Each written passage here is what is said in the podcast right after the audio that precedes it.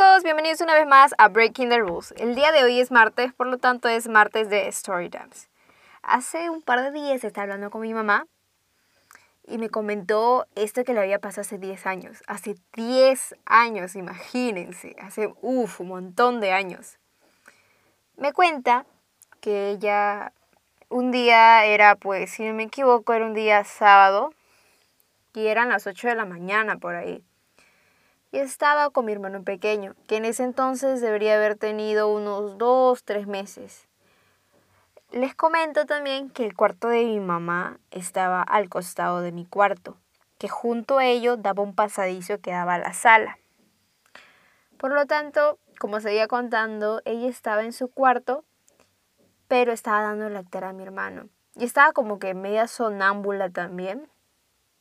Y había visto estaba viendo exactamente al pasadizo. En ese entonces, justo en ese entonces, en ese preciso momento estaba viendo el pasadizo. Y ve que alguien de la sala se está yendo para mi cuarto, pero no rápido, sino lento, despacio, como una caminada normal. Pero era una chica, una niña, se le podría decir. Y estaba con la misma ropa que tenía el día anterior.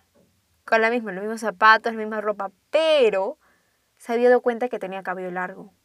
Pues, y yo no tenía en ese tiempo cabello largo, tenía cabello corto.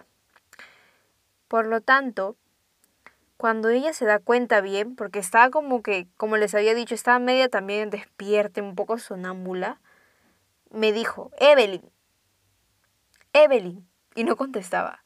Nadie contestaba. Evelyn. Nada. Ella supuso que pues estaba, había tomado de, no sé, agua o había comido algo y estaba pues dormida, todavía cansada y pues lo dejó pasar. Pero no era muy inusual de mí, ya que yo siempre cuando me iba hacia la sala normalmente me iba... Les había dicho pues ella dejó a mi hermano y se fue hacia mi cuarto. Y adivinen, se dio cuenta que estaba mente profundamente dormida y dijo que no, pero sí un par de instantes ella se había ido hacia la sala y había vuelto. Y me levantó bien fuerte, pues. Y yo en ese momento sí me acordé. Me había acordado que ese día estaba descansando. Y siento que alguien me levanta bien brusca. Y dije, ma, ¿qué pasó? Como que así, con una cólera. Porque no me, no me gusta cuando alguien me levanta de esa forma. Y me dice, ¿tú te levantaste? Y yo le dije, ¿yo? ¿En qué momento? Así me empecé a reír porque como que, ¿qué? No. Me dijo, sí, tú te has levantado. Yo le dije, no, no me he levantado. Me dijo, sí, tú te has levantado. Y dije, no, ¿en qué momento me voy a levantar? No me ves que estoy dormida. Y me dice, pero si tú no te has levantado, ¿quién se ha levantado y se ha ido a tu cuarto? Yo le dije, ¿qué? Me asusté. Juro que me asusté. Yo dije, ¿cómo que a mi cuarto? Y me dijo, sí, a tu cuarto. Yo vi que alguien se asomó. No se asomó, sino que pasó. Y yo dije que Dios no. Y me dijo, sí, te llamé, te llamé, te llamé, pero no contestabas. Yo le dije, no. Así que agarró una correa y empezó a todos los lugares, cha, cha, cha. Empezó a gritar o si no hablar lisuras y decir, vete, lárgate de mi casa, por favor, deja mi familia, deja mis hijos, lárgate. Y empezó a hablar muchas lisuras. Y yo me dormida que estaba. Y no lo tomé mucha importancia, la verdad, pero mi mamá sí. Y ahí es cuando se quedó, pues, ella me dijo, ya, hay que dejarlo nomás, ya pasar. Y yo como que ya, está bien, no importa, pues, porque quería seguir todavía durmiendo.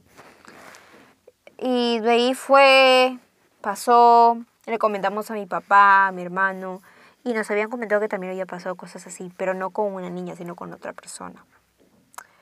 Y la verdad es que, como ustedes sabrán, es muy normal que pasen esas las casas, tal vez en la de tu tía, la de tu abuela, de tu prima, tu amiga, la de quien sea, pero siempre pasa, siempre.